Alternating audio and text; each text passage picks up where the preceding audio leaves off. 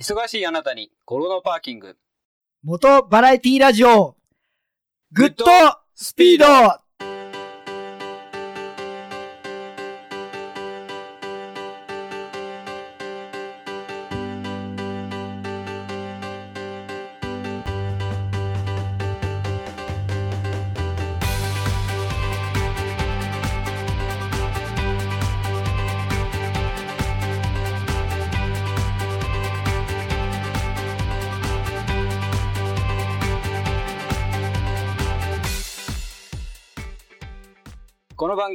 初心者には情報を、ベテランには懐かしさを。バイクトークを楽しみながら、バイクとライダーの社会的地位向上を目指す、バイクバラエティ番組です。はい、一応こんばんは。こんばんは。また、リスナーの皆さん、こんにちは。こんにちは。てか、なんだこれ何年ぶりかに工場を生で撮っちゃったね。そうですね。はい。最近ずっと生く怒鳴りばっかりだったんで、ちょっとたまには工場をやってみようということで、はい。まあ、じゃあ、本編に入っていく前に、はい。あ、あ、いいですか？あ、えーはい、大丈夫です。はい。えーっとですね。えーっと、まあ、この後に読むお便りで気づいたんですが、あのー、伊豆スカイラインって、125cc から走れなかったんですね。そうっすね。そうっすね。はい。すいません。今、えーっと、今日気づきました。いや、料料金がみ全部一緒だなと思って、そう料金別で、あ、排気量別とかないのかなと思ったら、原付は走れなかったっていうオチでした。はい。僕のオープニングは、はい、こんなとこです。はい。じゃあ、ルイさんの方、なんか、これですか。1月の頭に乗ってから、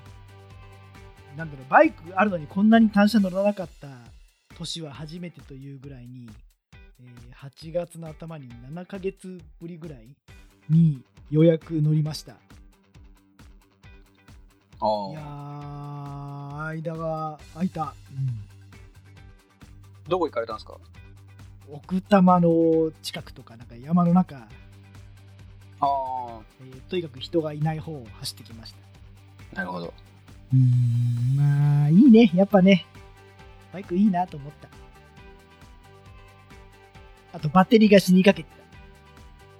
た。ああ、まあ、ビュエルもちょっと死んでたんで、この前充電しましたね。はい。とりあえず充電器つないだら、もうダメですって、あのー、何？診断機能があるじゃん。はい、ありますね。うん。いじゃあ、変え変えたんすか？や、書いてないけど。もうダメだってのは分かったけど、とりあえずでも充電させてくれよって言って、強引に充電して、うんはい真っ赤なインジケーターが黄色ぐらいに復活した程度っていうか、でもいつ死んでもおかしくない状態。はい。なんかの YouTube で、うん。その、診断機がついてるやつと、なんか鈍感なやつを、うん、なんか並列で繋いで無理やりなんか受けさせたっていう、なんか YouTube を見た まあ、診断機でダメってなっても充電はでしてくれると思うんだけど、まあ、充電器によるのかね。まあ、優秀な充電器とかだとあれですかね。もしかしたら、ダメと判断したらやらないのかな。やってくれないのかもしれないですね。まあ、じゃあそんな感じで、えー、ちょっとだいぶ久しぶりなんですけど、まあ、そう、そうだよ、そうだよ。だって前回収録したの2月ぐらいじゃん？そうですね、2月ですね。まだコロナもこんな感じになる前にさ、どうなんのかねってはい。言ってたぐらいのんきな事態でしたけど。あ、やっぱ、やっぱルイさんもコロナって言っちゃうんですか？コロナって言っちゃっ NG ワードでした。た。いや、別にいいですけどあ。コロナじゃねえか。えっ、と、あの、桑田ハホが、うんあアンダルシアの前の優勝した時に、コビットって確か翻訳してた牧雄さんが言ってたんですけど、ちょっと本人がどう言ってたか、コビット19はいワンナイン、違う、19じゃないナインティーンかな。どっちか、どっちですかねわかんないですけど、はい。まあ、コビットって言ってたんで、まあ、僕は番組ではコビットって言っておきます。わかりました。世間一般ではコロナって言いますけど、はい。はい。まあね、どうかと思うけどね、この状態もね。はい。あれですね。だから、一応僕ら番組で、伊豆か走ってくださいって言ってるけど、うんまあ言えないっすよね。そうね、ご遠方から来てくださいって言いにくいよね。言えないですね。なんだろうなと思いながらマスクしてます。はい。マスクマンです。はい。は です。暑さで言うと、今結構その暑さ対策グッズいろいろ出てるじゃないですか。おうその中でやっぱバイク乗るときに、このクールジャケットっていうか、何が一番ベストなんですかね。いろいろファンがついたりとか、あとなんか氷入れて水循環させたりとかいろいろあるじゃないですか。まあ冬だったらもうやっぱりまあ、で、電気じゃん、電熱が、はい、一番ベストとは思うんですが。まあ、とりあえずあの、何、気化熱を使うやつは、俺も使ってるけど、むしろ今、通勤でも使っちゃってるけどさ、あの、効果はすごいあるよ。あちなみにどっかおすすめみたいなのあります？今お使いのやつはどこのえー、俺、その、BMW で売ってたペラペラのやつ。あうん、いろいろ種類があってさ、あはいいろいろ種類ありますよね。僕もちょっと見たことあります。はい調べて。レブイとかどっかかな。なんかその分厚くてすごい時間が長く持つっていうのもあるんだけどはい。俺使ってるのそんなに持たない。2時間ぐらいなのよ。大体持つのは。でも、えー、と長持ちしても中に水分溜まってるその水分が体温や気温で温まっちゃうからはいはい。しかもさ4時間も5時間も持ったところでそんなに4時間も5時間も連続で乗れないじゃん。うん。暑いと、まあまあ中にはまあ乗る人もいるかもしれませんけどうん。逆に休憩した方がいいですよね暑い時こそ。そうそうそう。2時間ぐらいしか持たない薄さなんだけどはい。代わりに薄いからすごい通気がいいっていうかその冷えが良くてはあとなんか内側に来ても膨らまないし1時間に1回とか2時間に1回休憩した時にまた新しい冷たい水で湿らせてあげるとまたひんやりとすごいいい感じだからあちょうどいいバランスの保水力かなと思って。いうん。ちなみにそれを下着1枚の上から着たりする感じですかね？あそうそう。ドライ T シャツ系の上に、えー俺が今話してるのはあの水で湿らせてその気化熱を使ってはい体温の上昇を抑える製品なんですけどだからまあこれ電熱ベストと一緒でなるべくぴったりと小さめのサイズで体にフィットするものがベストだと思うのね、はい。うん、ドライ系の T シャツの上にこうピタッと着るとまあ冷える冷える。なかったらもうあぼーっとした頭が、ね、意識が朦朧としちゃうなっていうような暑さの中でも暑いは暑いけど胸と背中がほどほどに冷却されて辛くない感じにはなる。ちなみにその肌とそのクールジャケットの間のシャツ濡れたりしないですか？濡れたりはしないね。なんかねこうしっとり感のようなひんやり感のようなものはあるけどはい。それが着てるベストからビチャビチャ出て出てくるものではないね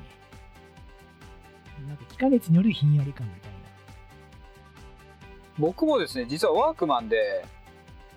買ったやつがあるんですけどうん。それも同じように一応水を継ぎ足して、まあ、全そのジャケット自体にもう水かけてでなんか継ぎ足しはなんか継ぎ足しポケットみたいなのがあってうーんそこから水をちょろちょろ継ぎ足すみたいな感じのやつがあるんですけどうんまあ僕まだ1回しか着てないですけどしかも別にそれでバイク乗ったわけじゃないんですけど、まあ、一応説明書には濡れるのを了承してくださいみたいなこと書いてあってはい。ただ僕がまだ今1回着た感じではそこまで濡れる感じではなかったです。逆にその分そのクールジャケットの方がなんか水があまり抜けきらなかったというか、まあ、僕ただバイクの作業しながらそれ着てたんで風が当たんなかったからあんまりその抜けも悪かったのかもしれないんですけど。えそのワークマンのは今流行りのバイク用なの？いやなんか作業用とかって書いてあるんで別にバイク用ではないみたいですね。あなんかワークマンの作業用だとさ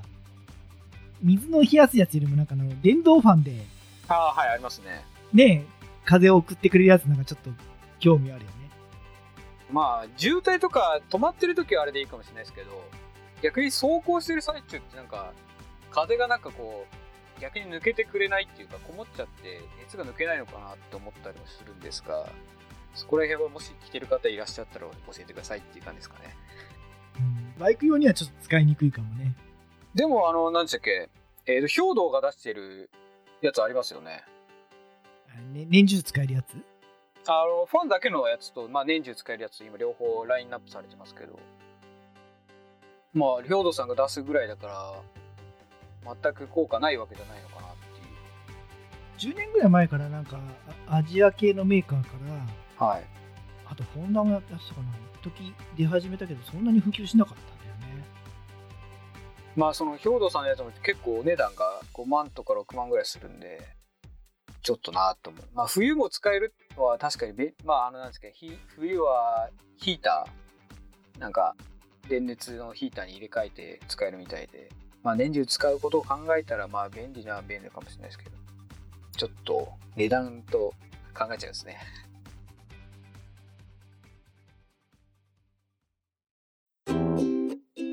V トークラジオは6日16日26日の月3回配信予定です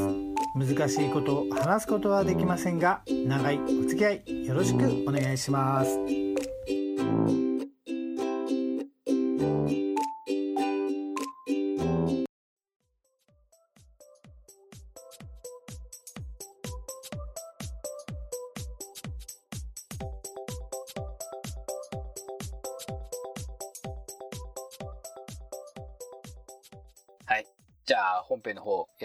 思います。はいそれでは、いただいたお便りの方を読んでいきたいと思います。はいありがとうございますあと大変お待たせしましたはい。じゃあ、題名通り読ませていただきます。パーシャルコケタラさんからいただきました。ありがとうございますありがとうございます。初のお便りとなります。コケタラです。先日配信されました50回のタイトルを見て、どういうことだろうと思いながら拝聴したら、まさか自分のことだったとは。スカイジンさんが参加された膝すり練習会について、少々の補足とスカイジンさんが膝をすっただけで、フィードバックを感じられないとおっしゃっていたので、何かしらのアドバイスになればとメールしました。まず、これからの話の内容の大前提として、クローズドエリアやサーキットでの話としてお考えください。それと、私は理論派ではなく感覚派なので、自分の経験でお話しさせていただきますので、セオリーと相違していることがあるかもしれません。技術的な話は話半分で聞いてもらって、興味ある方は実際体感していただければと思います。このイベントを主催されているヒサポンさんは、他にもサーキットを貸し切って、走行会を企画運営されているなど、古くからレースに携わっていることもあり、界隈ではそこそこ有名人です。もともと彼は走り屋小僧だったこともあり、多くのライダーの憧れでもある、ひたすりに特化した練習会があってもいいんじゃないかということで、パイロンパーク鈴鹿さんとの協力のもと開催されています。このイベントは、膝すり初心者だけではなく、単に8の字を練習したいエキスパートなども参加しており、いろいろな人からアドバイスをもらえるなどの利点もあります。先日の配信で、スカイジンさんが、ステップを擦って怖いと言っておられましたが、おそらくバイクを倒しすぎです。体重移動で体をインに入れて、結果的に膝をするという行為は、転倒のリスクを避けるため、なるべくバイクを倒さず、コーナーリングするのが目的で、パイロンパークさんのレンタルバイクで、ステップが先にするのであれば、おそらく体重移動がまだ不十分だと思われます。自分ではやっているつもりでも、写真を見ると、あれ？全然だということがあると思いますが、この場合もそうで、体重移動を伴うスポーツ、かっこスキーやスノボーも、慣れるまでは大げさにやってちょうどいいぐらいかもしれません。パイロンパークでの練習はそれほどスピードも出ませんので、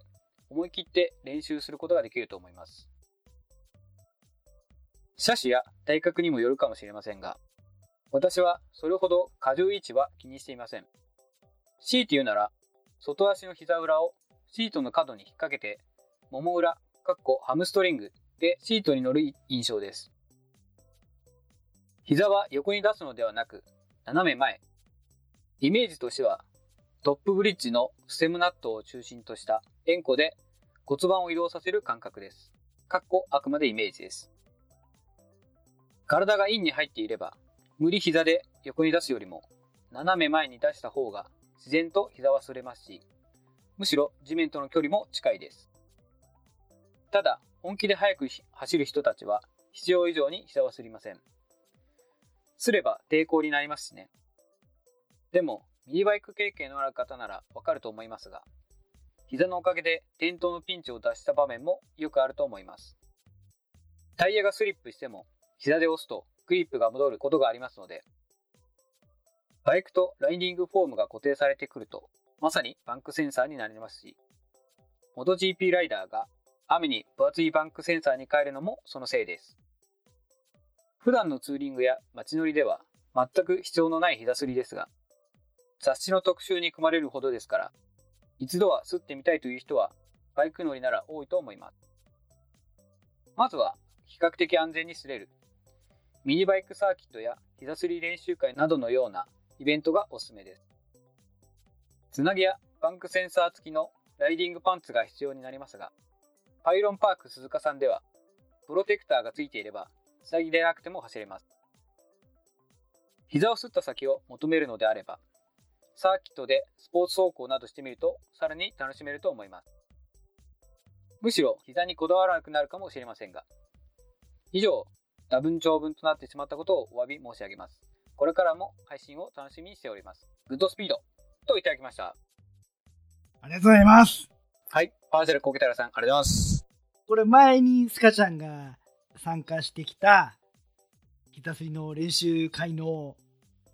放送に対してまた返答をくださった内容ですね。ですね。はい。えーと、ちょっとまた今内容変わったんだよね。えーまあ、今年この状況だから今現在やってるかあれだけど。ああ、そうですね。はい。ねえ、えっ、と、バイクの使用方法というか、あのせ使用制限みたいなのがね、変わったというか、なんですが、どっから行きましょうかね。この、冒頭理論派じゃないとはおっしゃるけど、はい。理論派じゃないのにあれだけ乗れるんだから、するってえと、何ですか。もう別に考えずに最初から乗れちゃったみたいなセンスで乗れてるわけでしょ？まあ、いるのよ。やっぱこの同世代のさ、バイク仲間でも、はい。あとは後輩とかでもさ、いきなり乗れちゃう人とか、最初こそ初心者っぽかったのに、あっという間にめきめき腕が上がってしまう。しかも、どうしてそうなったかっていうさ、えーいや、まあ苦労の過程はあるのかもしれないけど、理論的な悩みじゃなくて、もう、体が覚えてっちゃう感じでね、行く方がいて、で、このお便り読んだ時に、またまたまその近辺で俺、ツイッターで眺めてた方、どなたか存じ上げないんだけど、勝手に流れてきた方で、二十歳からバイク始めて、5年で、えーもう国際ライセンス持ってるっていうの。お。うん。で、250ぐらいかな、なんか、の、ちょっと結構ハンドルが高い位置のマシンだったから、多分、ニーハンの CBR かなんかだと思うんだけど、それか忍者か？はい。そういったので、レースやってるらしい写真が一緒に流れてきてさ、でも俺知らない方だったから、特別なさ、その、すごい、スター的な選手じゃないんだけど、そういう方ですら二十歳からバイク始めて、たった5年で国際ライセンス取っちゃうぐらいの上手くなっちゃう。ま、努力もあるんだろうけど、でもやっぱり、ねこっちの乗ってきた年数からすると、かけてるリスクや、打ち込んでる時間と労力はもちろん違うとはいえ、やっぱりすごいなって、そういう人いるんだなと思って参っちゃうなと思いますよ。あと、そのライディングの理論といえばなんだけど、これコケタラさんも絶対見てたと思うんだけど、俺らよりももっと上の世代のかつてのメーカーのテストライダーの方がもう、もういいお年なのよ。えー、多分もう60代近いと思うんだけど、もっとテストライダーの方が、Twitter や最近 YouTube を始めた方がいらっしゃって、はい。それでライディングのお話をしてくださってるのよ。で、俺その方の名前は昔から知ってたし、ああ、有名なテストライダーの人だからどんなお話をしてくれるのかなって俺も何回か見たんだけど、なんちゅうのかな。ブログの段階でもそうなんだけど、その方がおっしゃってる内容が理解できないというか、なんか俺前にもさ、あのライティングの話で話したけど、自分ができるようになって初めて、ライティック本とかさ、人のアドバイスとかの言ってる意味が分かって、自分ができないうちは、言ってることが意味わかんないとか、理解不能っていうの？そういうのを過去にも経験してるから、だからその方が言うライディングのアドバイスっていうか、えー、理論が、んじゃね、意味がわかんないと違うんだよね。その方が言ってるライディング理論が自分が感じてきて、あ、こうなんだなと思ったことと逆のことをおっしゃってるから、うん、もうだからそれが、あ、俺がまだそれがここに達してないから理解できなくて逆だと思ってるのか、でも俺の中では、は、あ、それは過去はそうだったけど、ある段階からもうタイヤの性能とマシンのあのフレーム設計の思想が変わってなんか今の時代のライディングと逆行してることをおっしゃってるなっていう風に感じてしまってそっからなんかちょっと見るのやめてしまったんだけど果たしてコケタラさんはどう感じられたのかなっていうのを、はい。まあ、機会があったら聞いてみたいなと。俺が分かってないできないから理解できないのか特にあのコーナリングのクリッピング周りの速度のことを速ければ速いほどいいっていうそこを上げることをその方は理想と掲げてたんだけど、うん、俺はもう別にそのクリッピングは下がれば下がるほどいいと思ってるから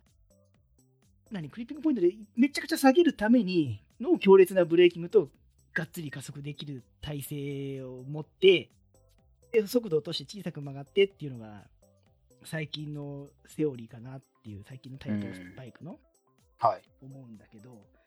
早ければ早い方がいいっていうおっしゃるし、もしくはあの前にも言った、同じことを言ってるんだけど、言う人によって言い方が違うから、